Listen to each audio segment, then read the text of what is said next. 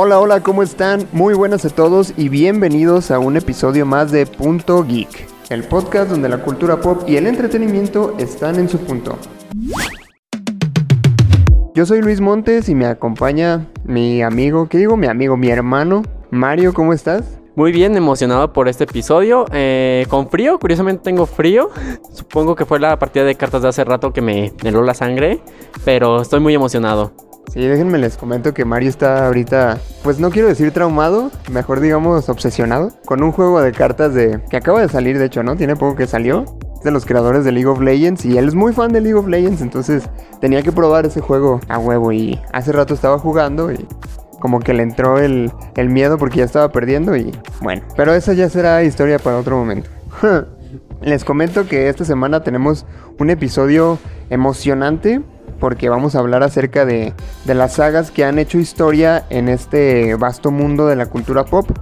Sabemos que pues son muchas, pero hemos elegido las que consideramos han sido las más significativas a lo largo de los años. Estas son Star Wars, El Señor de los Anillos y Harry Potter. Y para eso me encuentro con eh, unos invitados muy especiales que nos eh, van a platicar un poco de sus experiencias con estas sagas. Están con nosotros Jorge Brightside, que nos va a hablar de, de Star Wars. También se encuentra con nosotros Germán Risco, que nos va a hablar del Señor de los Anillos, y Jonathan Nuño, que nos va a compartir un poco de Harry Potter. ¿Cómo están, chicos? Hola, Luis. Eh, muchas gracias por invitarme. Pues sí, como lo dices, eh, aquí vamos a estar hablando de estas tres sagas que, bueno, eh, hoy vengo yo a hablar más específicamente de Harry Potter, pero las tres que pues, nos marcaron a todos como geeks que somos, como buenos amantes de la cultura pop.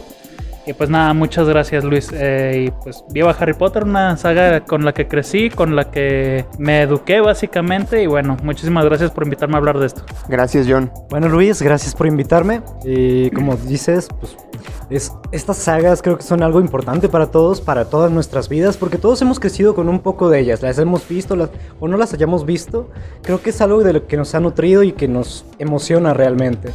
A mí me toca hablar del Señor de los Anillos y es algo que, bueno, desde que me dijiste, te respondí, tengo que ver las versiones extendidas ya para poder hablar decentemente de esto. Y fue de que volví a ver las películas y neta me empecé a emocionar de decir, todo esto es la razón por la que en estos momentos soy un poco lo que soy ahora, por haber visto El Señor de los Anillos. Entonces quiero compartir un poco de eso y quiero también nutrirme de, de los fans de estas otras dos sagas, de Harry Potter y de Star Wars. Gracias, y qué importante lo que dices de, de, bueno, pues ya también lo mencionaba John, que son sagas con las que crecimos y que de alguna manera significan algo, ¿no? Y más, más adelante vamos a, a, profundizar un poco de esto. Jorge, bienvenido, ¿cómo estás? Ah, gracias Luis por la, por la invitación. Aquí contento de estar este, compartiendo micrófonos contigo. Iba a decir que necesitaba algo de antihistamínico porque empezaste a hablar de League of Legends y es algo sumamente tóxico, pero... pero, pero yo voy a hablar de Star Wars, así que el, el fandom por ahí va también. Sí, no, no, es una saga genial, pero ay, estar en, foros de discusión y este, yo estoy en grupos hasta de coleccionistas, viejo, y uff, te la hacen de todos hasta porque, ay, yo tengo, fíjate, me pasa que hoy conseguí esta figura, es un este Kenner del 97 ah, yo lo tengo Lily Ledy, más antiguo y en mejor estado que tú.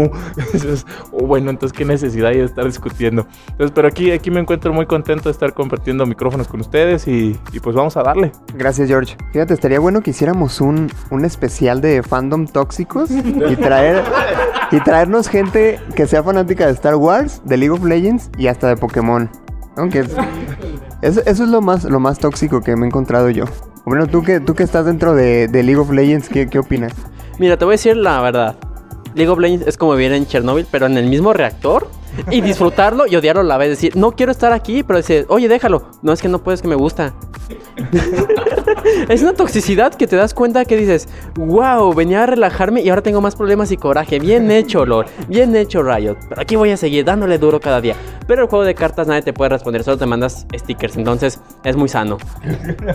bueno, pues iniciando con, con este programa, con este episodio de, de, las sagas que han hecho historia, me gustaría empezar contigo, Jorge, que particularmente representando al poderosísimo Consejo Jedi. Conozco a Jorge desde hace muchos años y puedo decir personalmente que no conozco a nadie que sea tan fan de Star Wars como él. Esta franquicia pues se podría decir que es el, estandarte de lo que hoy conocemos como ciencia ficción. Eh, sin embargo, el mismísimo George Lucas no lo considera así, ya que eh, la tecnología que vemos en, las historias, en las películas de Star Wars, no tiene un fundamento científico, entonces él dice que no es ciencia ficción como tal, ¿no? Sin embargo, pues logra hacer una saga que lo tiene todo, eh, películas, libros, cómics, videojuegos, juguetes, eh, escuelas que te enseñan a usar el sable de luz y hasta un día internacional de Star Wars. Primero, Jorge, me gustaría preguntarte, ¿cómo fue que te volviste fan de esta saga? O sea, ¿cómo fue ese eh, primer acercamiento que te hizo decir, esto me encanta y quiero amarlo durante toda mi vida? Incluso hay religión, ¿sí? El jedaísmo está registrado como religión oficial en Estados Unidos y no, no les no cobran impuestos, pues no, no, no, no, es, es neta, es religión. Y tiene su propia sede y todo, sí, no. bueno, te voy a decir, los Jedi este, históricamente no son muy exitosos, ¿eh? Sie- siempre va a llegar un elegido que les va a dar en la torre. No, pues mira, es- soy fan de esta saga desde hace muchos años. Desde niño me gusta Star Wars, pero creo que el punto eh, clave fue cuando empezaron a estrenar, y eso es más reciente, cuando estrenaron la serie de Clone Wars en Cartoon Network. Fue cuando dije, no, definitivamente esto me encanta. Y fue cuando empecé mi vicio más preocupante hasta la fecha, que es el coleccionismo de Star Wars. Tengo yo creo de parafernalia de Star Wars un aproximado entre 300 y 500 objetos. O sea, ya llega un punto en el que cuando dices no sé cuántos tengo, es ya desde ya llegué, llegué a un, a un tope. de hecho, este fin de semana acabo de comprar el almirante Akbar este, de Kenner. No sé, es, es una saga como tú lo comentabas que te atrae desde el principio, que viene con muchas cosas, porque combina ciencia ficción y fantasía. George Lucas lo dice muy bien, no es ciencia ficción per se, porque la, la- la ciencia o los datos científicos que podrías tomar de ahí no están este, bien estipulados, más bien tira hacia la aventura épica. Él rescata de, de la aventura épica tipo El Señor de los Anillos, que más adelante vamos a hablar de eso, eh, el grupo de amigos que va, tiene el camino del héroe, etcétera, y recoge elementos cotidianos o antiguos y los vuelve futuristas. El sable de luz no es más que una espada hecha futurista. Las naves en el espacio hacen ruido porque hacen ruido de, na- de naves verdaderas, de aviones, de casas, etc. Entonces yo diría que ahí fue donde inicié con mi, fanatismo hacia Star Wars, con la serie de Clone Wars que acaba de finalizar eh, este, ahora en Disney Plus este, el mes pasado. Por cierto, si tienen chance de verlo, vean esa última temporada de Clone Wars. Sáltense del episodio 4 al 6, eso no vale la pena. Pero no, es que fue, fue una inclusión ahí horrible que hizo Disney, porque también eso voy a hablar más adelante.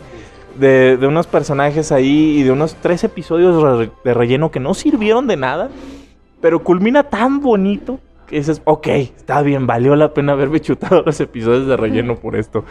Bien, qué bueno que tenemos este espacio para comentarlo porque creo que tú sí tienes cosas muy interesantes que, que decir y, y- y de qué quejarte sobre Star Wars. Entonces quiero llegar a esa parte para que se ponga chido. Pero antes, ¿qué es lo que más te gusta de Star Wars? O sea, no sé, algo que digas, lo que más destaco de toda la saga es esto, mi cosa favorita es esta. Si tuviera que elegir un episodio favorito, no podría elegir entre el episodio 3 y el 5.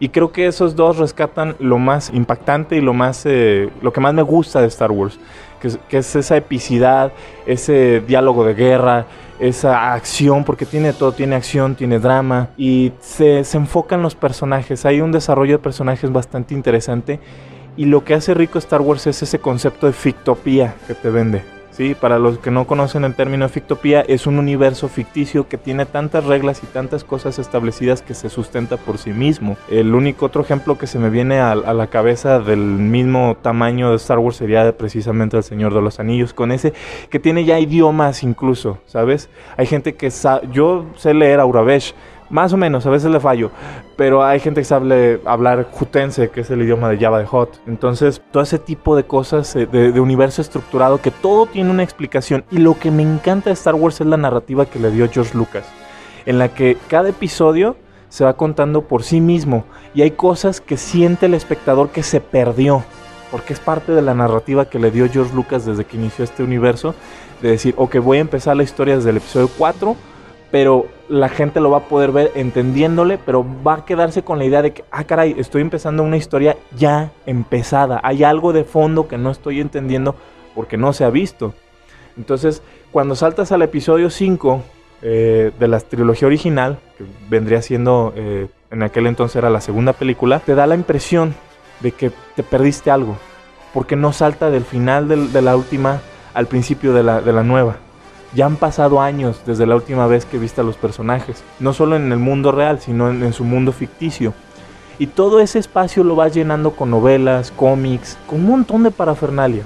Entonces, todo eso es lo que me, me encanta de Star Wars, que es un universo tan rico y con lo que puedes disfrutar. De sabes que no solo disfruto las películas, sino que me gustan los cómics y puedo completar las historias y los huecos perdidos con cómics, con novelas. Y luego lo fascinante para mí, que soy coleccionista, es que hay figuras absolutamente de todo. Entonces, es genial, genial. Oye, ese personaje salió 5 segundos o incluso sale en una escena cortada. Ah, pues hay figura de él. y es cara y rara. hay un infame Jar Jar Binks que sacó una empresa de dulces donde la lengua es una paleta. Entonces Jar Jar Binks abre la boca y la lengua es una paleta y entonces estás, chup- estás dándole un beso francés. a Jar- Creo que es lo más incómodo del mundo. No, no me imagino la junta directiva que estaba diseñando dicho juguete y dice, oigan, creo que los niños quieren darle un beso de lengua a Jar Jar Binks. Mm, ahí va la siguiente pregunta, Jorge. Hay muchas personas que consideran que Star Wars es una saga de lo más aburrida que no vale la pena ver. ¿Qué podrías decirle a esas personas en función de que pudieran darle otra oportunidad y verla con otros ojos? Porque digo, te puedo asegurar que en mi trabajo, por ejemplo, hay mucha gente que dice que eso es para nerds y es muy estúpido cuando a mí, a mí me gusta, entonces no le hay el sentido del por qué. Así que tú, ¿cómo los convencerías o cómo harías que les den una oportunidad a esta grandiosa serie? El, el problema con esto es lo estereotipado que está. Sobre todo Star Wars. Eso es, es la cultura nerd. Y sobre todo la cultura nerd que tiene l- ya sentada en el colectivo popular, en la mente popular. De, ah, sí, el típico nerd que este, es malo con las chicas y tiene lentes y es retraído y todo eso. Entonces, desde ahí vamos mal. Desde que la gente juzga eso. Y hay un enorme fandom de mujeres que les gusta Star Wars. Y hay unas muy guapas. Y este, es que es tan variado que le puede gustar a la gente. La gente debería darle oportunidad a Star Wars y empezar por la trilogía original. Yo, yo soy de los que dice, tienes que ver primero la trilogía original y luego las precuelas. Y si no quieres ver las secuelas, no las veas. pero, pero de menos échate la trilogía original, hasta por cultura general tienes que verlas. Y dale una oportunidad. Hay mucha gente que se le hace denso, dice, no, es que hay muchos datos, muchos nombres difíciles de aprender, etcétera. Le Digo, velas así pasajeras, no, no te enfoques tanto. Es, es este, si no quieres hon- hondonar en eso, si no quieres profundizar en eso, no hay necesidad. Te puedes aventar la trilogía original sin necesidad de aprenderte. Ah, es que dijeron tal planeta. Eh, se menciona en un cómic. Si ya eres más fan, lo ves y lo buscas. Pero si no, no hay necesidad y puedes disfrutar la película hasta como historia del cine. Porque hay muchas cosas como historia del cine que es interesante ver la trilogía original. Y sobre todo el gran éxito que tuvo George Lucas como director este, principiante, porque no- nomás había dirigido dos películas antes al, aventarse la saga de, Star Wars. Porque eh, fue un, genio comercial de vender una idea que ninguna productora quería. Y de, de repente les dijo, ok, no me paguen como director, mis beneficios van a ser el merchandising. Y la productora le dijo, ah, pues adelante. En aquel entonces no había sagas, no había este, secuelas de películas exitosas, no había... Este concepto de blockbusters nació con Star Wars. Star Wars revolucionó al cine. Entonces le dije, no, pues quédate con los derechos del merchandising. Nunca se vende nada. Ajá. y ahora es un imperio gigante y hay hasta calzones de Star Wars. O sea, lo que quieras conseguirlo con el branding lo vas a conseguir. Entonces eso es lo, lo que yo les diría. Al menos como historia del cine, si no les gusta la, la ciencia ficción o este tipo de películas, véanlo. Vale la pena. Yo creo que la gente no se anima. eh, dice, ay no, Star Wars es de raro, son de los que se besan con Jar Jar Binks, o algo así, ¿no? Y aquí viene algo curioso que me ha tocado. La gente, pese a que estamos hablando de tres sagas donde también se incluye Harry Potter, hay mucha gente que acepta Harry Potter y lo ve como de moda en cierta manera que me ha tocado ver. Y en cambio, Star Wars lo tachan como de friki, de nerd. Y es como que, viejo, ambos son geniales, dales una oportunidad. Es por la época. Es por la época. O sea, el, el- vuelvo a lo mismo. Es el nerd que está en el colectivo popular, en la mente de la gente. El, típico nerd, este tipo Peter Parker con lentes y libros y que tenía mala suerte. Y como Harry Potter es más reciente, eh, pues ya la gente lo, relaciona con otras cosas. Lo relaciona a lo mejor con su infancia o lo relaciona con otro tipo de nerd. Pero ese es el problema que surge con Star Wars. Bien, sigue una pregunta un tanto tendenciosa, ¿Crees que Star Wars es una saga mejor que Harry Potter o El Señor de los Anillos? Sí, no y por qué. No podría calificarla de mejor.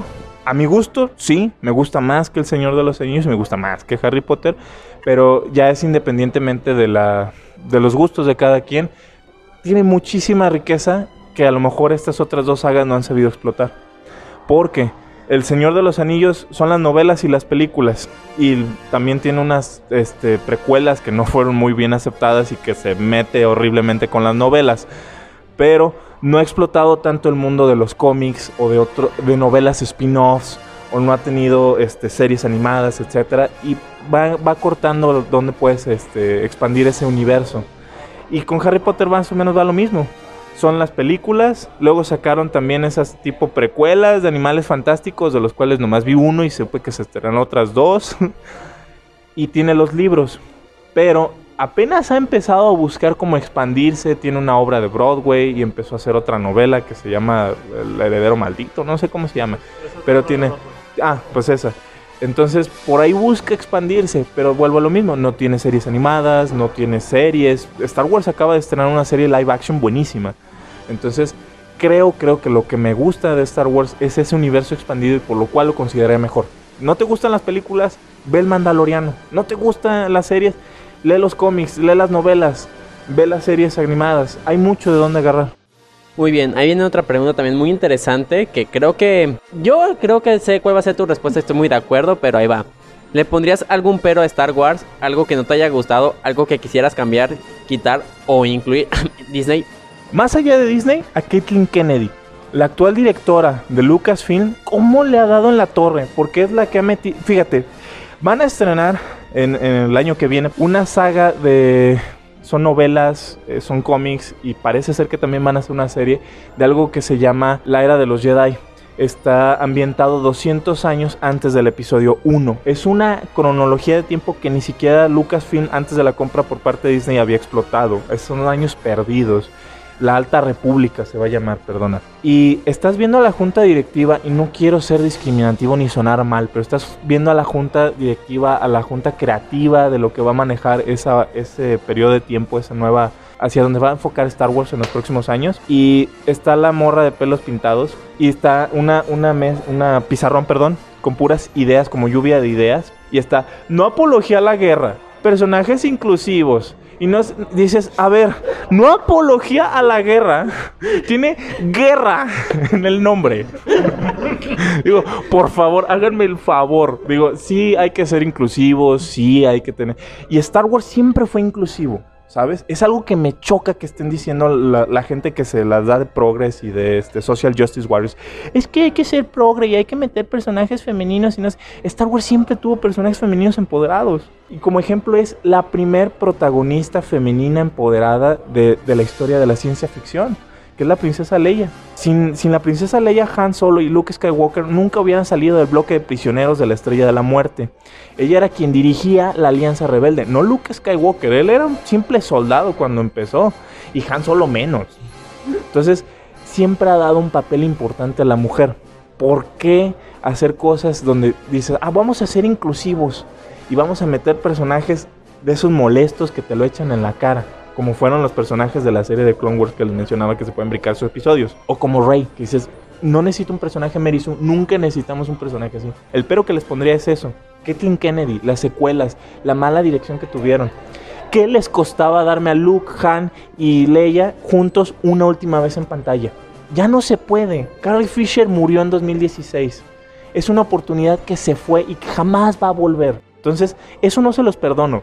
Porque no todo lo que ha hecho Disney es malo. Nos dieron al Mandaloriano, que es una serie fabulosa y que, por cierto, tiene un personaje femenino genial que es Cara Dune. Entonces, se puede ser inclusivo sin ser molesto. Se pueden hacer buenos productos sin echártelo en la cara. Y el Mandaloriano es vivo ejemplo de eso. La serie de Clone Wars le dieron un final perfecto. O sea, no le pongo peros a todo lo que ha hecho Disney. Rogue One fue buenísimo. O sea, no querría porque mucha gente dice, ay, que Disney no compraba Star Wars. Todo lo que ha hecho Disney está mal. No, pero de menos las secuelas sí las borraba de la existencia. Es como, ah, no te vamos a dar a, Luke Han y Leia juntos una última vez, pero te vamos a dar una película donde Finn grita Rey cinco veces cada media hora. O sea, oh, super fan. Eso es lo que quería ver. Me encanta platicar contigo de esto porque siempre eres como muy apasionado con eso y, y aparte que lo que dices está muy interesante. Pero bueno, pasemos ahora a, a otra de las sagas que han marcado pues el mundo de la cultura pop. Pasamos contigo, John, que, viene en representación de, de Harry Potter esta tarde. Pues bueno, esta saga literaria escrita por J.K. Rowling y que a finales del, del 2001 llegó a, a la pantalla grande con Harry Potter y la Piedra Filosofal creando un gran referente de la cultura pop sin duda en las últimas décadas. Este, creo que no hay persona que no haya siquiera oído hablar de Harry Potter. Y es incluso tan popular que hay lugares donde se practica el Quidditch como deporte oficial. Y pues bueno, otras actividades que, que los mismos fans realizan en, en todo el mundo. Gracias primero por, por aceptar la invitación, John. Este, conoces la dinámica, ya viste cómo estuvo con George, así que te pregunto, ¿cómo fue que te volviste fan de la saga? ¿Cuál fue tu primer acercamiento? Muchas gracias Luis, gracias por invitarme y bueno, eh, mi historia con Harry Potter es muy curiosa, hoy en día soy muy fan, soy alguien que le encanta la saga, pero curiosamente en mi casa yo no, en este momento sí me considero el más fan de Harry Potter, pero en su momento yo creo que había una fan mucho más grande que yo en mi casa y esa era mi madre. Mi madre era una fanática completa y total de Harry Potter. Ella fue la que leyó los libros primero, la que nos llevaba a ver las películas, e incluso eso sí, eso sí al día, a la fecha me parece increíble. He jugado, eh, afortunadamente tenido bastantes consolas de videojuegos y demás. Todos los juegos de Harry Potter que salían para el GameCube, para el Game Boy, los comprábamos y ella los acababa primero que todos en la casa y hasta que los acababa no podíamos ponerles mano. Entonces ahí fue donde empezó pues, eh, el gusto por Harry Potter. Y bueno, y también eh, pues la primera vez que lo que vi Harry Potter, de hecho, pues yo estaba muy niño. De hecho, la primera película de Harry Potter, la de la piedra filosofal, no la veo en el cine. Recuerdo que la vi en el kinder. Me la pusieron en el kinder en VHS. Entonces, sí, no, no sé cómo mi memoria llega tanto, pero, pero de, eso, de eso me acuerdo perfectamente. Ya después este, me acuerdo que nos gustó mucho. Estaba a punto de salir la segunda. Y ya pues mis papás, a mi hermana y a mí nos llevaron a ver la, eh, la cámara secreta. De ahí nos empezamos a ver. Tuve muchas pesadillas con el basilisco en esa película. Pero sí, pues la verdad, lo que, lo que me hizo no perderle el hilo también fue que pues fui creciendo con ella. La quinta película, La Orden del Fénix, salió el día de mi cumpleaños, lo recuerdo, y de regalo de cumpleaños mis papás me llevaron a la función de medianoche de esa película en Puerto Vallarta. Y este, pues ha sido algo muy especial para mí, es una saga con la que crecí, sentí un vacío tremendo cuando vi esa última toma de Harry, Ron y Hermione en el puente de Hogwarts alejándose después de, después de toda la batalla final que habían tenido. Y pues sí, o sea, toda mi infancia se basó de alguna forma en, eh, u otra en Harry Potter. De acá Jorge nos decía de todos los artículos que le- coleccionables que tiene de Star Wars. Yo también, así como él de Star Wars, tengo muchísimo de Harry Potter. Recuerdo hace no mucho una editorial mexicana, no recuerdo quién, empezó a sacar lo- las piezas de ajedrez de- del ajedrez de Harry Potter. Panini, gracias Jorge, gracias Jorge. Dos años más o menos tardaron en sacar todas las piezas y yo tengo todas y cada una de las piezas. Entonces, te- tengo un sinfín de cosas, varitas. He ido a Orlando, al parque de los estudios universales. También, afortunadamente, me toca eh, hace dos años que fui a Nueva York ver The Cursed Child, el heredero maldito, como se llama en español. Que, bueno, visualmente es una obra impresionante. La historia. ah, pero ya, ya hablaré un poco más adelante de eso. Pero sí es un universo que simple y sencillamente me maravilla. Eh, ahora que, que están las, las precuelas, las películas de animales fantásticos, me gusta un poco la primera, la segunda no tanto, pero me da una nueva perspectiva de lo que es el mundo mágico. O sea, no solamente Inglaterra, eso, eso me gusta mucho, no solamente Inglaterra, sino ahora vimos Estados Unidos, vimos Francia. En la tercera parte de Animales Fantásticos que van a sacar, van a, vamos a ver Brasil. Entonces va a ser la primera vez que vemos el mundo mágico en Latinoamérica y bueno, todo eso me tiene bastante, bastante emocionado el simple y, el simple y sencillo hecho de verlo. Y curiosamente no había leído nunca los libros de Harry Potter. Hasta ahora los estoy leyendo, entonces me da una perspe- me, me estoy volviendo a ser, o sea, si ya era fan, me estoy creo que volviendo a ser mucho más fan después de estar leyendo los libros, darme cuenta de muchas cosas que en las películas no te explican. Digo, también en este tengo ahí unas cuestiones con el Señor de los Anillos que no explican en las películas que sí en los libros, pero este, pues sí eso eso yo creo que es lo que me hace fan de Harry Potter a mí. Qué chido, no cabe duda que de las tres sagas hay como mucho de mucha tela de dónde cortar, ¿no? Si hay si sacas películas o sacas libros, cómics en caso de Star Wars, eh, parques, no manches, o sea, hay un montón de cosas. Creo que, que, que sí hace falta que el Señor de los Anillos explote un poquito eso, porque sin duda es de las de las sagas más populares también que hay. ¿Viste que están atacando a JK Rowling por Twitter? Eh, sí, y yo soy de los que ataca a JK Rowling por Twitter. Yo le estoy dando en la madre también. Es que tengo, tengo que decir algo. JK Rowling, hay que decirlo por... eh, es lo que yo siempre he dicho con los artistas. Muchas veces empiezan a hacer cosas y dicen, no, que ya no hay que consumir nada y no sé qué yo, espérate. A ver, la obra queda y la obra es muy buena.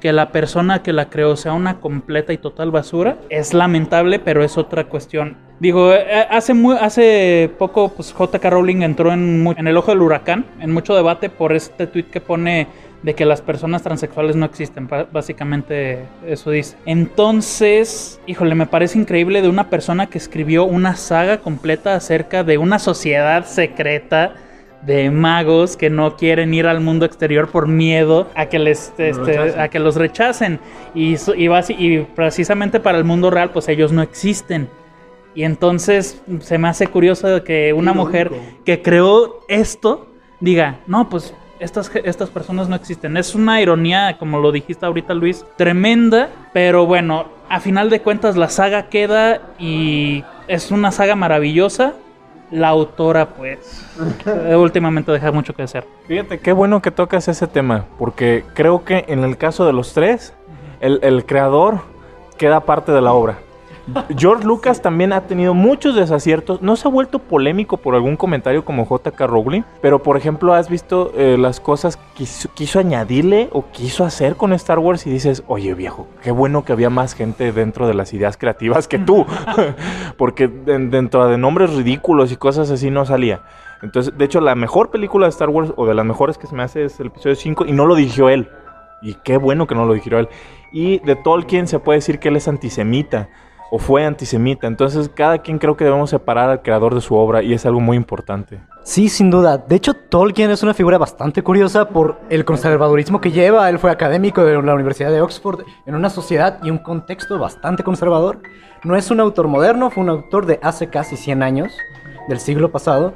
Y es bastante curioso ver cómo mucho del fandom señala usualmente partes racistas en la obra, de, en las descripciones de orcos siendo similares a, a población negra o judíos, o incluso una, una parte que exitosamente se eliminó de la película.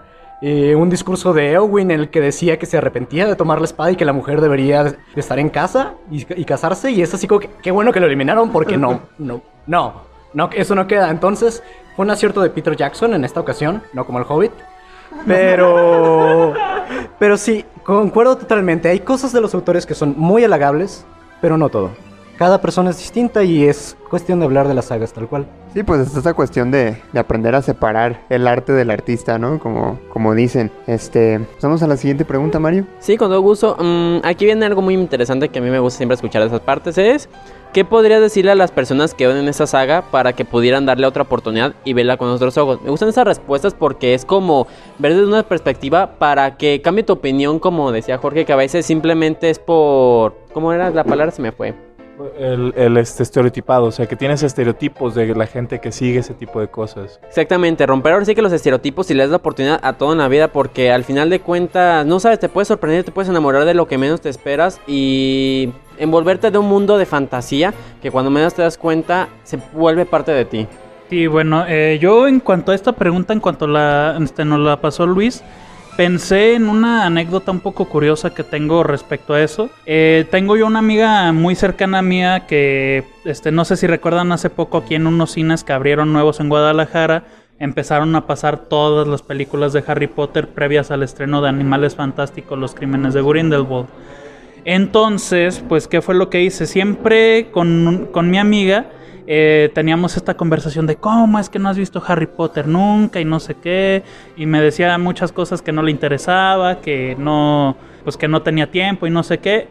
Cuando, cuando vi que eso iba a pasar, le dije, ok, a mí no me importa qué va a pasar. Tú vas a ir mañana al cine conmigo a ver Harry Potter y el prisionero de Azkaban. La llevé, no la hice fan, pero sí me contó, no, que sí está, que, o sea, sí me gustó mucho la película, sí es una... O sea, ya veo por qué te encanta tanto a ti, entonces creo que si bien no hacer fan a las personas, porque también, no, que Harry Potter es la cosa más grande del universo, tampoco está, o sea, tampoco está bien, quiero decirlo, porque a final de cuentas, como lo dijimos, en gusto se rompen géneros. Pero hay que llevar a las personas al nivel que entiendan por qué te gusta tanto esto. Por qué eres fanático de lo que estás viendo y por qué, por qué quieres seguir sabiendo de todo esto, por qué quieres volver a ver todo a pesar de tantos años de que se estrenó. Y también en cuanto a personas, pues como lo dices, eh, tienen mucho ya el estereotipo, un poco menos con Harry Potter, es cierto, eh, sobre todo con Star Wars es la saga friki por excelencia, hay que decirlo. Y el Señor de, el, el Señor de los Anillos también un- una percepción creo un poco más profunda que tienen de eso. O sea, la saga friki por excelencia es Star Wars, pero el quien, quien, sea, quien sea bien clavado en el Señor de los Anillos creo que tiene le dices, oye, pues me sé todo el Señor de los Anillos, creo que te da cierto estatus de, híjole, y este cuate está loco. Cabrón. No, sí, realmente porque es curioso ver al fandom queriéndose ver a sí mismos como eruditos, casi casi, en, en un parlamento discutiendo. En el Silmarillion, en la época, en la era primera, vimos que el Valar tal hizo... Y dices, no manches, o sea, se tratan de utilizar los estudios filológicos de Tolkien para, para argumentar esto y es así como que, wow, ¿qué pedo? Sí, entonces eh, digo, quizá Harry Potter afortunadamente no es tan visto como El Señor de los Anillos o Star Wars o, o otras sagas, pero pues sigue siendo algo friki, algo geek que la verdad a mí me encanta y es y bueno, reiterando lo que dije, pues hay que llevar a la gente al a nuestro nivel para que entiendan lo que, o sea, lo que nosotros sentimos al ver esto. Wow, no, realmente pues sí te entiendo, realmente me pasa muchas veces que algunas cosas que a lo mejor yo no me gustan o no entiendo, les doy una oportunidad y al final de cuentas a lo mejor no te vuelves fan, pero esa persona te da un poquito de su perspectiva, un poquito de su mundo y te agrada y le entiendes un poco más. Y así cuando platica él, al menos tienes una ligera idea que te están hablando porque puede que le estás platicando algo que te emociona y el otro te queda como de... Ay, sí, bueno. Y si cambiamos de tema, es como de que no, quiero hablar de esto. Entonces, como es muy padre compartir una pizca de tu felicidad porque al final de cuentas te da mucha felicidad. ¿Crees que una saga mejor que Star Wars o El Señor de los Anillos, o sea, Harry Potter, crees que sea mejor que El Señor de los Anillos o Star Wars? Aquí voy a ser tajante y la verdad tengo que ser sincero, no, no es una mejor saga ni que Star Wars ni que El Señor de los Anillos.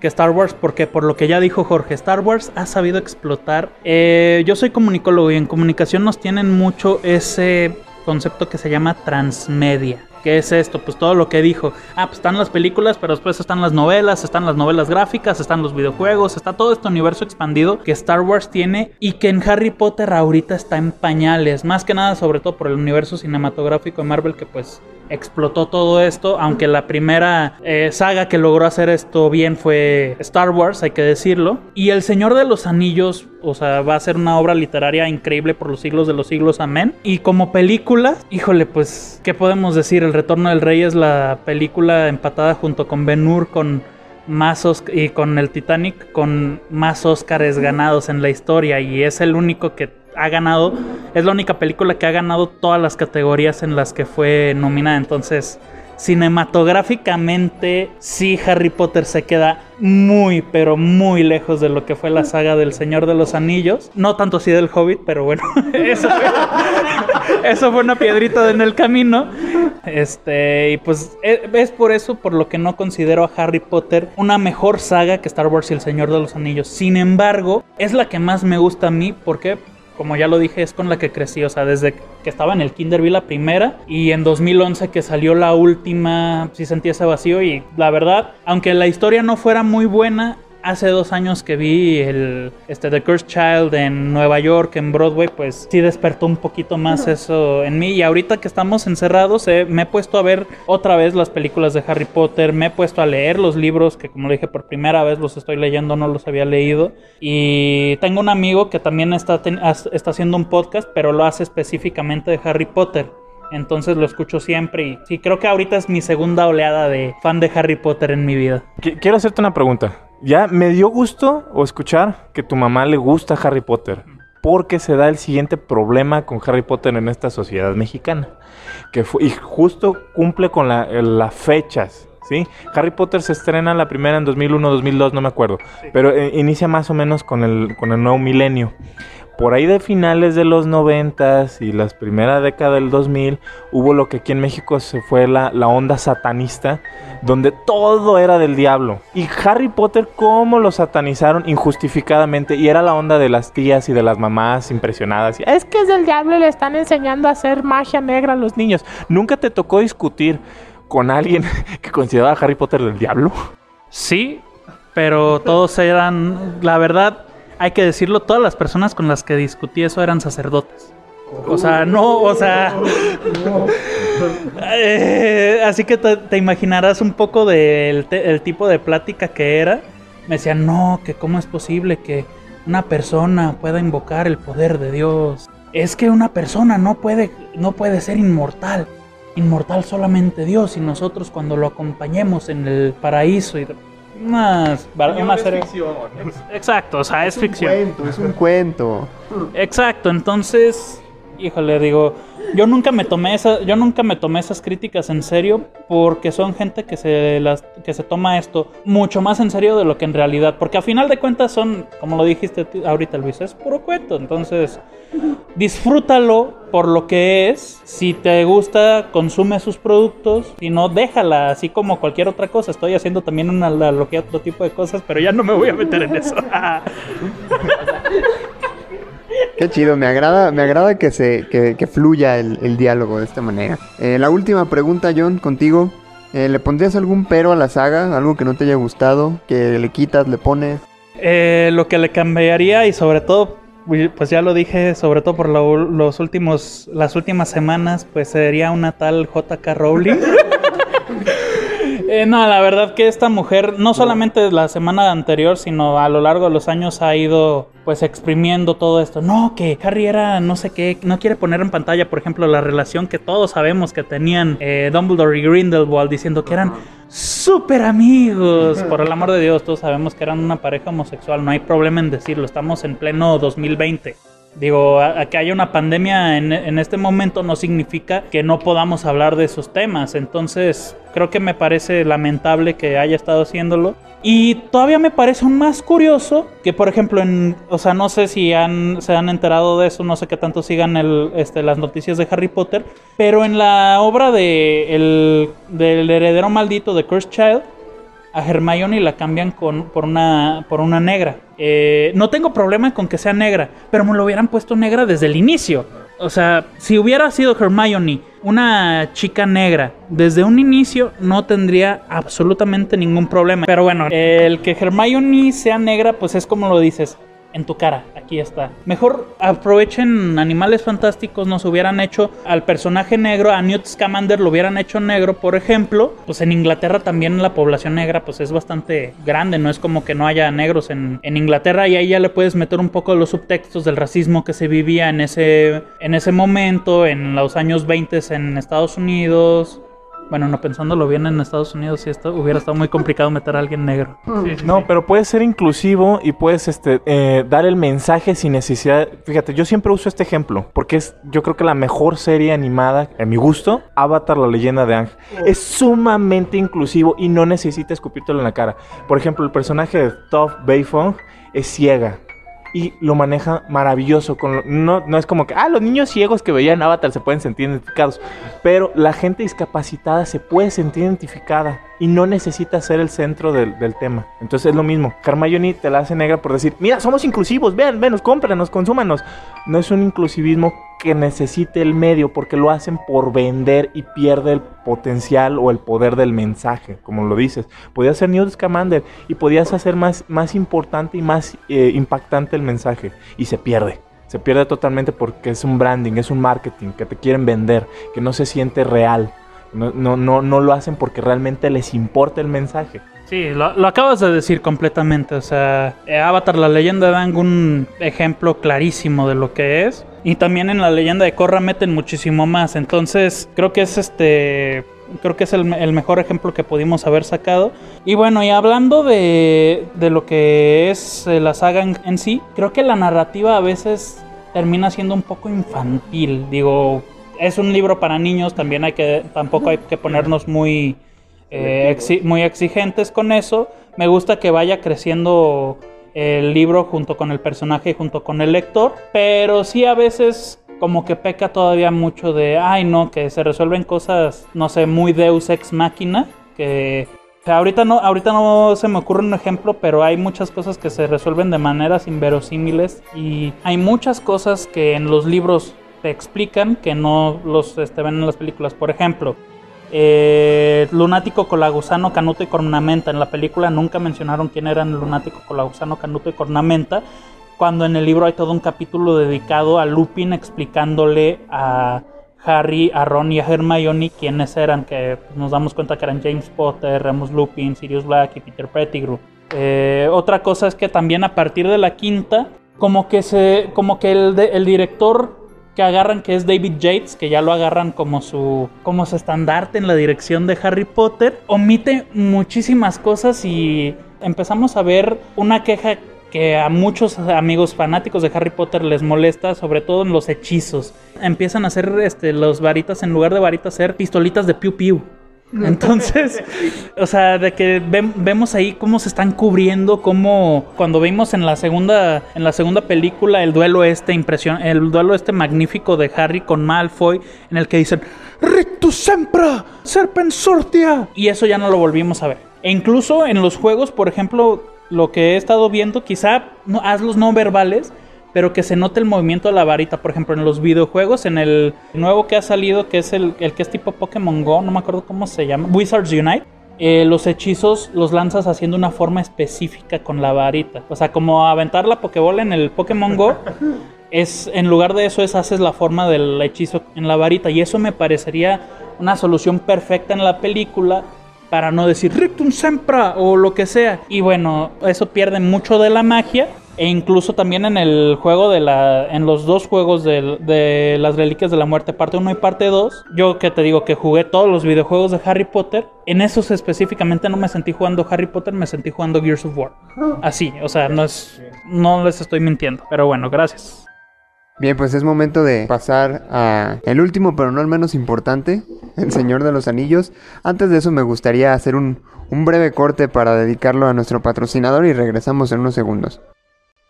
Bueno, pues ahora sí, Germán, eh, ya conoces la dinámica. Primero, contéstanos la pregunta esencial de esto. ¿Cómo fue que te volviste fan de la saga? ¿Cuál fue tu primer acercamiento con El Señor de los Anillos? Pues va, mi primer acercamiento igual de mis dos compañeros fue cuando era niño. Recuerdo haber ido al cine con mi familia a ver La Comunidad del Anillo y en ese momento tal vez no me haya picado tanto. Fue después cuando cuando empecé a jugar videojuegos que ya empezó un gusto un poquito más fuerte. Tampoco me consideraría fan en, ese momento en el que jugaba Batalla por la Tierra Media 2, un juego de estrategia muy bueno, y algunos otros de, de Play o de Xbox. Pero yo creo que el punto donde, donde empecé a realmente a considerarme fan del Señor de los Anillos, donde empezó a adquirir una profundidad un poco mayor, fue en la universidad cuando una amiga me, me prestó el Hobbit.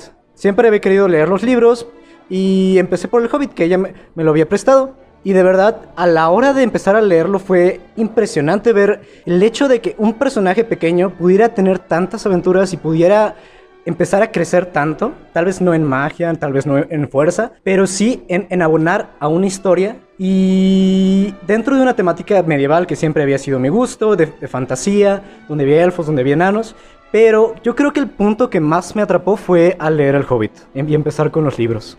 Realmente, realmente, a mí me encanta El Señor de los Anillos, creo que de las tres es de mis favoritas. A mí amo la fantasía, amo lo medieval. De hecho, cada videojuego que tenga que ver con lo medieval, fantasía oscura, todo eso es de mi pasión. Es como que, wow, eh, Dragon Age me gusta muchísimo porque se me figura al Señor de los Anillos, sobre todo el Origins, que es este, estratégico, me encanta, me encanta mucho. Pero aquí, por ejemplo, en este caso, Camino o a la sociedad, ¿qué le dirías a las personas que no les gusta la saga? Para que le dieran la oportunidad y verlas con otros ojos. Pues bueno, sin duda alguna creo que ya es un gusto especial que, que haya esta preferencia por fantasía medieval. Porque, por ejemplo, yo soy una persona que ha jugado Calabozos y Dragones, que juega constantemente. Soy una persona que le gusta mucho también Dragon Dogma, me gusta Dragon Age. La verdad, son juegos buenísimos por el simple hecho de meter este factor especie de histórico, pero con algo más que, que puede poco a poco despertar esa imaginación. Entonces, e, esa idea de juegos de, elfos, de razas, de enanos, con magia, siempre despierta algo más. Entonces, en cuanto a la pregunta que era, ¿qué les diría? Se me fue ligeramente, perdón. Eh, es que lo quiero decir desde hace un rato. Va, en cuanto a la pregunta de qué le diría a los demás para que pudieran empezar con a ver con otros ojos El Señor de los Anillos, yo creo que empezar con los libros. Eh, muchos, he, escuchado a muchos amigos que no les encanta El Señor de los Anillos porque cuando lo empiezan a ver, como que la historia, la trama empieza lenta y eso no les gusta. Qué bueno que dices eso porque te voy a decir algo. Yo empecé a ver El Señor de los Anillos, eh, pues en mi casa, yo la verdad no, no, nunca fui a ver El Señor de los Anillos al cine, cosa que me arrepiento brutalmente. Pero bueno, eh, a final de cuentas terminé viéndolas en mi casa y una cosa que sucede siempre que pongo El Señor de los Anillos es mi madre termina durmiéndose. O sea, no es broma, o sea, ella no, o sea, le gusta, no, no le encanta pues como Harry Potter que ya lo mencioné, pero sí es, son películas que ella no puede aguantar despierta. Y sí, es, es un comentario que yo he escuchado bastante. El hecho de que empieza un poco lento y que ya va subiendo de intensidad y básicamente es la narrativa que buscó Peter Jackson de cierta manera y que también realizó Tolkien porque el primer capítulo del Señor de los Anillos realmente es una explicación de la vida y obra de los hobbits, de, la comarca, de qué se hacía y ellos tenían tal lenguaje y, solían hablar de tal manera y ellos se solían dar regalitos y tenían como nueve comidas al día. Y entonces dices, ok, está muy chido, eh, es un poco lento, ¿no? Pero todo eso, todo eso te va metiendo y lleva a una cierta profundidad y es creo que la característica principal del Señor de los Anillos, que no solo se queda en contar una historia fantasiosa, sino que va profundizando cada vez más en aspectos del lenguaje, en aspectos culturales de cada una de las de los pueblos que, que tienen relación con la historia. Y de eso a toda la bola de historias, de mitos y leyendas que hay detrás del Señor de los Anillos, porque es una obra inmensa, realmente inmensa de, lo que han hecho. Entonces, lo que diría principalmente es que se den chance de leer los libros. Es algo básico y es en especial iniciar con El Hobbit, que es la lectura más ligera de todas. Y cosa todo lo contrario con las películas, creo que son bastante malas. Pero El Hobbit es un muy buen libro para iniciar y para darte una idea general e ir profundizando en lo que es El Señor de los Anillos. A ver, Germán, pregunta chingüengüenchona. ¿Crees que es una saga mejor que Harry Potter o Star Wars? Wow. No me animo a decir que es una saga mejor. La verdad es un riesgo muy grande que, me, que correría. Por el hecho de que es cuestión de gustos. Pero sí me animaría a decir esto mismo, que es una saga muy profunda, muy, muy profunda y con una relevancia histórica muy grande. ¿Por qué? Porque ha sabido explotar, o, o tal vez no lo han explotado financieramente y mediáticamente, pero ha repercutido en cada una de las historias sobre fantasía, que, se dieron después. Uno ve como Calabozos y Dragones, por ejemplo, que es un juego de rol de los, de los padres de, los juegos de rol de videojuegos, como toma muchas, muchas partes del Señor de los Anillos, las acopla a a su corpus, que es bastante flexible, y a partir de esto se va a todos los videojuegos. Vemos Juego de Tronos y tiene elementos del Señor de los Anillos. Vemos Skyrim y tiene elementos del Señor de los Anillos. Cada uno de los puntos de las franquicias de fantasía medieval, su padre es el Señor de los Anillos, sin duda alguna. ¿Y le pondrías algún pero a la saga? ¿Algo que no te haya gustado? ¿Algo que quisieras cambiar, quitar o incluir? El Hobbit. El Hobbit. Sí, o sea, es que no hay de otra. Eh, metieron demasiado. Peter Jackson hizo una muy buena labor de, de acoplar el libro con la película en El Señor de los Anillos, pero el Hobbit se dio muchas, muchas, muchas libertades a la hora de, de hacer esta adaptación y realmente intentaron hacer una especie de comedia élfica, hobbit, enana y no le salió. Hubo demasiados personajes no canónicos. El Legolas no aparece ahí, Tauriel no existe. Cosas que los fans nunca le van a perdonar a, a Peter Jackson realmente. Sí, no, mira, lo que quería decir también es, hay que recordar, El Señor de los Anillos son tres películas basadas en tres libros de, no sé, 500, 600 páginas cada uno. Y El Hobbit son tres películas de tres horas sacadas de un libro de 200 páginas. Entonces, Sí, sin duda. Material hay. Material tiene el Hobbit para dar una película, quizás dos, pero tres ya fue demasiado. Tuvieron que meter demasiadas cosas. Germán, ¿qué es lo que más te gusta del Señor de los Anillos? Algo que, que destaques más. De lo que más me gusta y más me emociona del Señor de los Anillos, estaba hablando de eso hace un momento, de que le da mucho protagonismo no a guerreros inmensamente poderosos, el protagonista no llega a ser un gran rey o un gran mago, sino que desde el Hobbit y posteriormente en el Señor de los Anillos, el papel principal de la obra y, y sin lo que no se hubiera podido hacer son los hobbits. Y lo plantea desde el inicio. ¿Por qué? Porque me imagino a Tolkien contándole estas historias a sus hijos, que las escribió, mucho de esto contándoselo a sus hijos y diciendo, había un personaje muy pequeño, como tú. Y realmente él buscó una aventura, o la aventura lo buscó a él, y no importa que no haya tenido mucha fuerza, que no haya sido, que no haya tenido magia, o ni siquiera que haya sido sabio. Lo que realmente importó es que fue perseverante, fue valiente, y a pesar de que no quería hacerlo, o que no, no quería sufrir, él dio más de sí. Creo que esta moraleja de, ok, no importa a las personas pequeñas, no importa a las personas que se sientan débiles, que no puedan vivir una aventura. Claro que no, va más allá. No es solo el desarrollo del personaje para que se haga fuerte, no. Es el de- desarrollo del personaje para que tenga confianza en sí mismo. El desarrollo del personaje para que descubra lo verdaderamente valioso que hay en sí. Y eso es algo que personalmente me encanta. Me, me ha gustado mucho escuchar a los tres en su respectivo papel, ¿no? De, de fanáticos. Eh, creo que es muy ilustrativo, si puedo decirlo, para la gente que, pues, que es- escuche el, el podcast, que, que vea que no es nada más cosas de ñoños o cosas que no tienen sentido, que se quiten ese estereotipo, ¿no? Creo que ha servido de mucho este, este episodio para eso. Eh, también para demostrar que, que no todos los fans de Hueso Colorado se tienen que dar en la madre para probar que una saga es mejor que otra. Creo que particularmente tú, John, lo has eh, dado a entender perfectamente. Uno puede ser muy fan de algo y a la vez ser crítico, ¿no? A mí me encanta tal saga, en tu caso a mí me encanta Harry Potter, pero yo reconozco que no es la mejor. Tiene eh, puntos fuertes acá, tiene puntos fuertes allá. Eh, la mía carece de esto. Entonces, creo que eso ha estado muy chido. Ha, ha aclarado muchas cosas, se dio un, un diálogo bastante natural. Y bueno, antes de concluir, eh, como siempre en, en nuestras redes sociales, y de hecho creo que algunos de ustedes hasta participaron, lanzamos la pregunta ahí de, de cuál era la, eh, en este caso, la mejor saga. No la planteé de cuál es la, la saga que más te gusta, porque yo precisamente buscaba ese debate, ¿no? Entonces pregunté cuál es la mejor saga con toda la intención. Para empezar, los, los resultados me sorprendieron porque era algo que yo no me esperaba. Pero bueno, déjenme, les comparto un poquito cómo estuvo. En tercer lugar, y con el 26% de las respuestas, quedó Harry Potter. En, en segundo lugar, que eso fue lo que me sorprendió, en segundo lugar y con el 30% muy cerca de Harry Potter, quedó Star Wars. Y en primer lugar quedó El Señor de los Anillos con el 44% de las respuestas. Sí, fue una diferencia increíble, o sea, y, me sorprendió porque hubo momentos en los que Harry Potter y Star Wars estaban empatados completamente. Me sorprendió mucho darme cuenta de que son tantos los fans de, de- de Harry Potter como lo son de Star Wars. Y yo per- personalmente creía que el primer lugar iba a estar discutido entre Star Wars y el Señor de los Anillos. Y vaya que el Señor de los Anillos se llevó por mucho a, a Star Wars, ¿eh? Un 15% casi casi. Este, yo quiero un recuento de los, de los votos. Eso de que se cayó el sistema, no. Este, Tolkien, Tolkien Hinkanagin. A ver, ya nos van a hacer un plantón aquí en. Para recontar los votos. No, aquí no funciona así. Punto Wiki es imparcial. Lo siento, señor presidente. Digo, Jorge.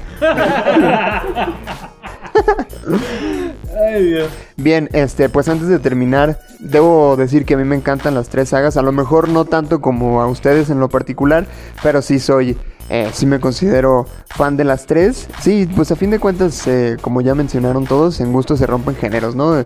Te puede gustar cualquier cosa y eso no implica que te tenga que disgustar otra o que a fuerzas tenga que ser mejor que otra, ¿no? Es- eso me gustó mucho en, en lo particular. Les agradezco por, por haber asistido a, a la invitación. Este episodio me encantó más de lo que esperaba.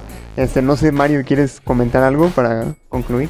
Honestamente me encantó las opiniones de cada uno, las perspectivas que cada quien tiene sobre su saga y cómo ha impactado en su vida desde que son pequeños hasta ahorita, eh, el significado que han tenido porque realmente ha sido importante y debo admitir que sí, amo las tres sagas, cada una ha tenido una gran, repercusión en mí.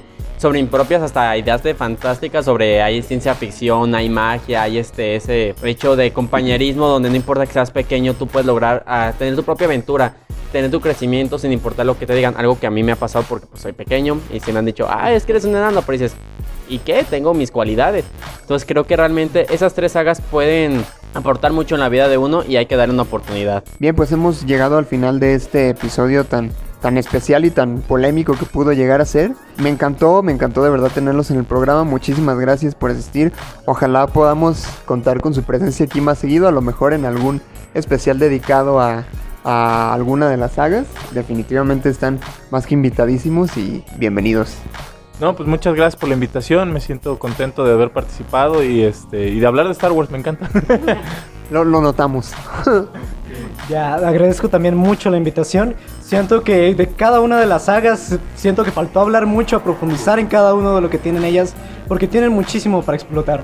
Toda su historia, todo su trasfondo es algo increíble. Entonces, siento que todavía da mucho, para mucho más. Por supuesto. John, ¿algo que quieras agregar?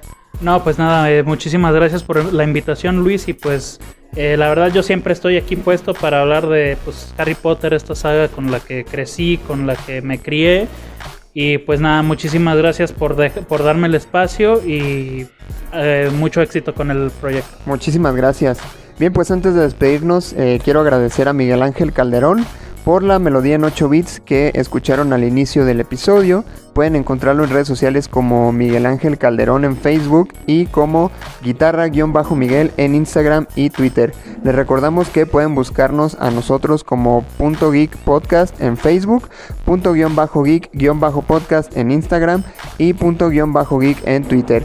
Me despido, yo soy Luis Monte Yo soy Mario López. y nos escuchamos la próxima semana aquí en Punto Geek.